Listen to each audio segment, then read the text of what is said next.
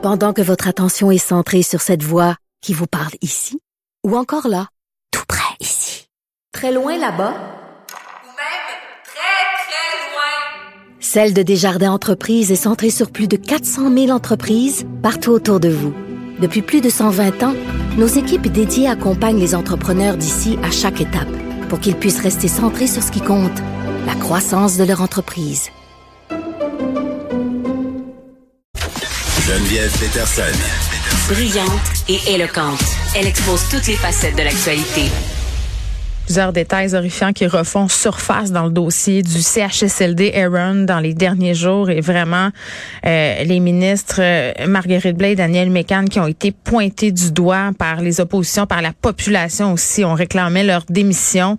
Là, on a appris qu'elle ne se représenterait pas aux prochaines élections. On est avec Joël Arsenault, qui est député des Îles-de-la-Madeleine du Parti québécois et qui est porte-parole en matière de santé. Monsieur Arsenault, bonjour. Oui, bonjour. Bon, euh, écoutez, là, euh, ce qu'on apprend depuis les derniers jours, euh, on, savait déjà là, que c'était épouvantable, cette histoire-là, mais c'est comme si on en avait eu des preuves supplémentaires. Là.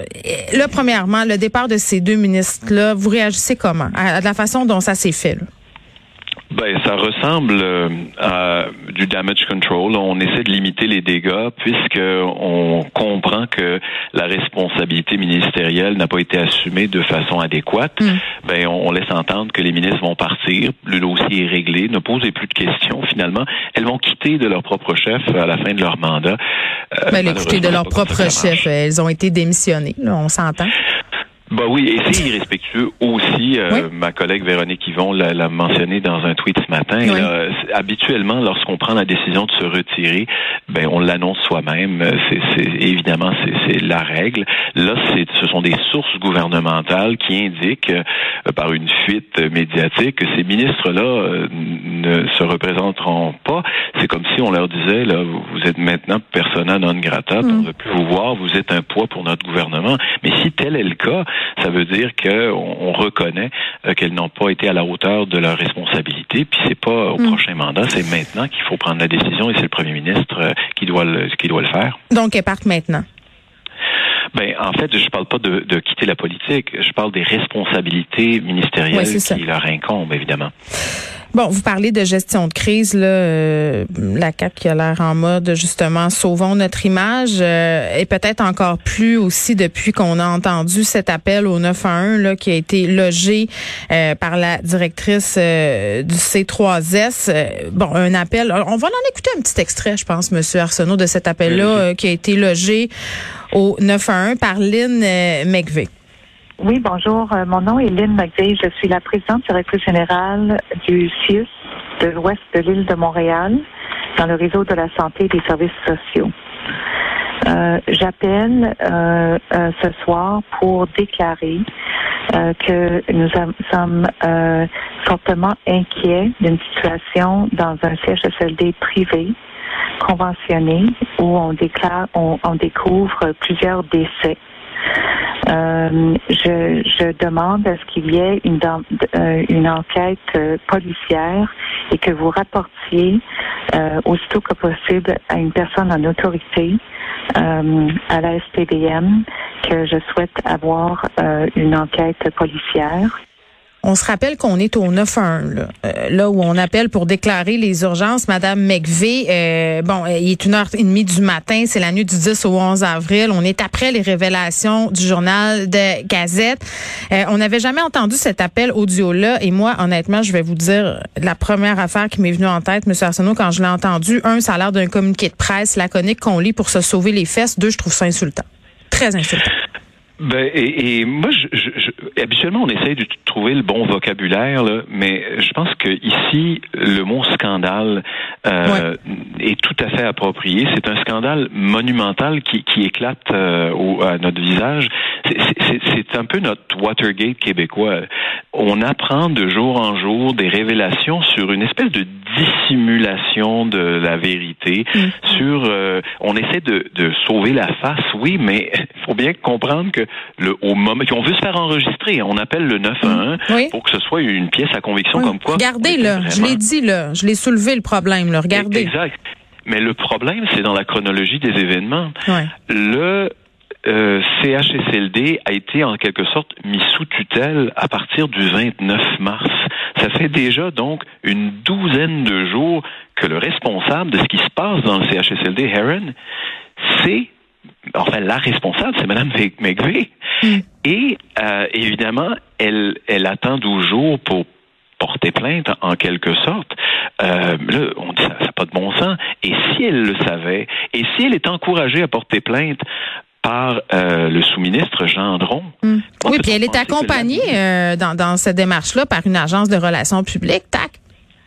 Exactement. Alors, on est en gestion de crise, on, on et, puis là, on cherche à sauver la face, euh, sauver mm. l'image du CIS, euh, du CIUS ou, du euh, ou du gouvernement, mm. plutôt que déployer tous les efforts pour sauver des vies. C'est ça, le, dit simplement, et c'est horrible de le mentionner comme ça, mais c'est exactement ce qu'on a fait. Je pense qu'il n'y a pas d'autres mots pour, pour décrire ce qui s'est passé. Puis vous parliez d'un certain déni. Pascal Bérubé, Bérubé, pardon, qui rappelait tout à l'heure sur les médias sociaux que Marguerite Blais avait parlé de solliciter un sixième mandat en mars dernier. Là.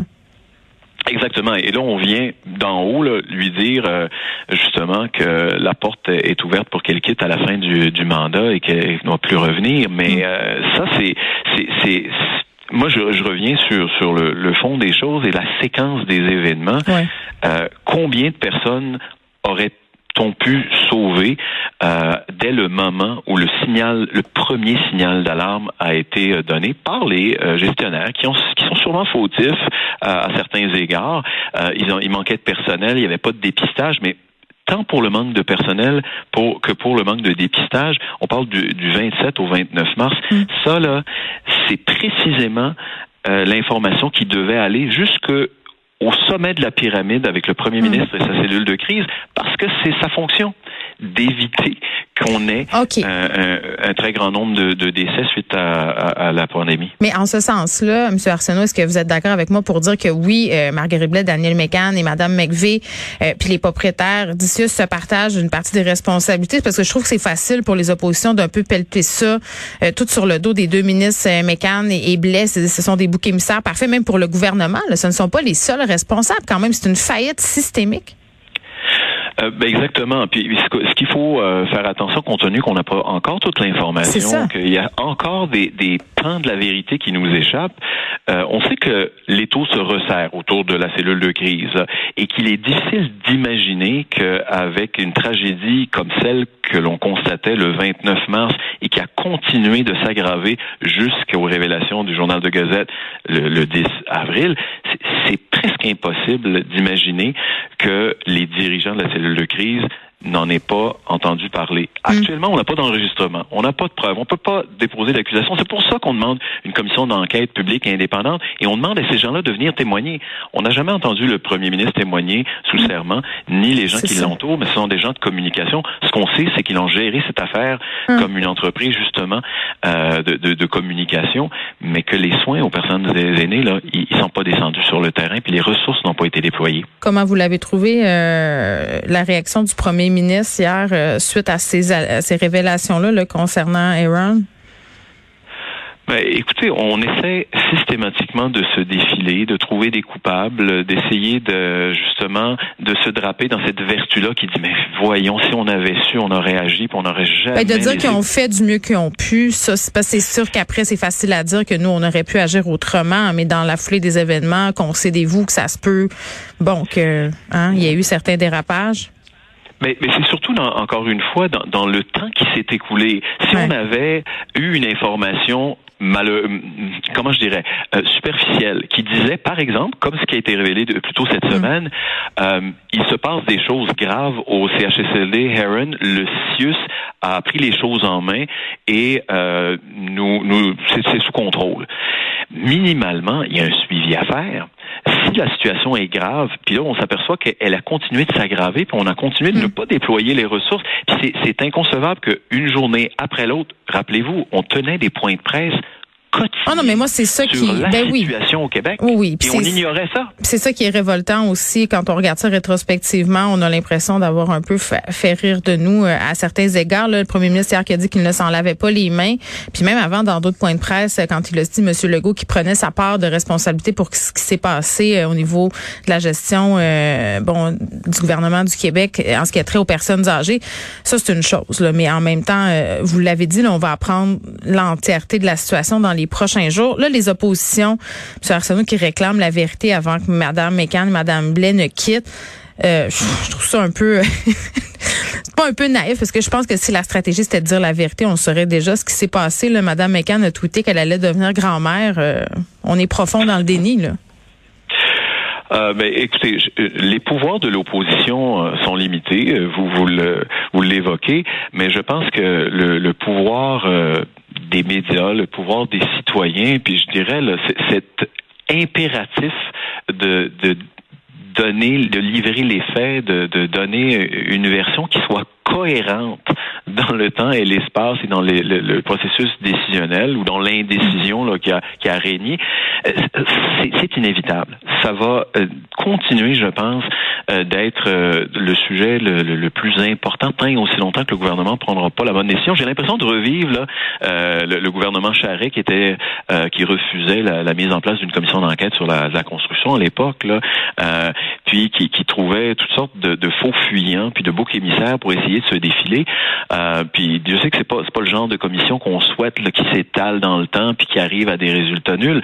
On, on veut quelque chose d'efficace, mais on veut au moins que le gouvernement admette qu'il y a eu des failles profondes qui ont créé, qui ont, qui ont en fait qui ont en- engendré des décès, et puis qu'on essaie d'avoir une, une séquence cohérente. qui Donc, nous on permette arrête de, nous servir des, des, des spins. là. Je pense que tout ben, on, nous, on nous prend. Vous avez raison. Les, les spins, c'est une entreprise de communication qui déraille, là, et puis euh, on nous prend littéralement pour des valises à, à l'heure actuelle. Il y a beaucoup de cette information-là, ça on peut s'en réjouir, qui est quand même entre les mains euh, de la coroner, euh, Jeanne Kamel. Mais encore une fois, on, on nous a demandé encore, le premier ministre me répondait cette semaine, euh, l'enquête indépendante, elle s'est tenue euh, sous les auspices de la euh, coroner, puis elle livrera son rapport, puis on en prendra acte, et puis on agira en conséquence. C'est bien beau, mais elle n'a pas. Est-ce qu'elle a eu accès à toute l'information Est-ce qu'il y a eu des interrogatoires, des contre-interrogatoires de toutes les personnes impliquées? Non. Et, et ça n'a pas été fait de façon publique. C'est pour ça qu'on prend connaissance aujourd'hui des enregistrements, parce que ces enregistrements-là, ils n'ont pas été rendus disponibles au moment des auditions. On n'a pas entendu les témoins comme Marguerite Blais, comme euh, Mme McCann. Euh, être interrogés sur la base de ces témoignages-là ou de ces pièces justificatives. Voilà. Joël Arsenault, qui est député des Îles-de-la-Madeleine du Parti québécois, porte-parole en matière de santé. On revenait sur ces révélations qu'on a depuis quelques jours euh, sur la chronologie de ce qui s'est passé dans la foulée des événements tragiques du CHSLD Aaron.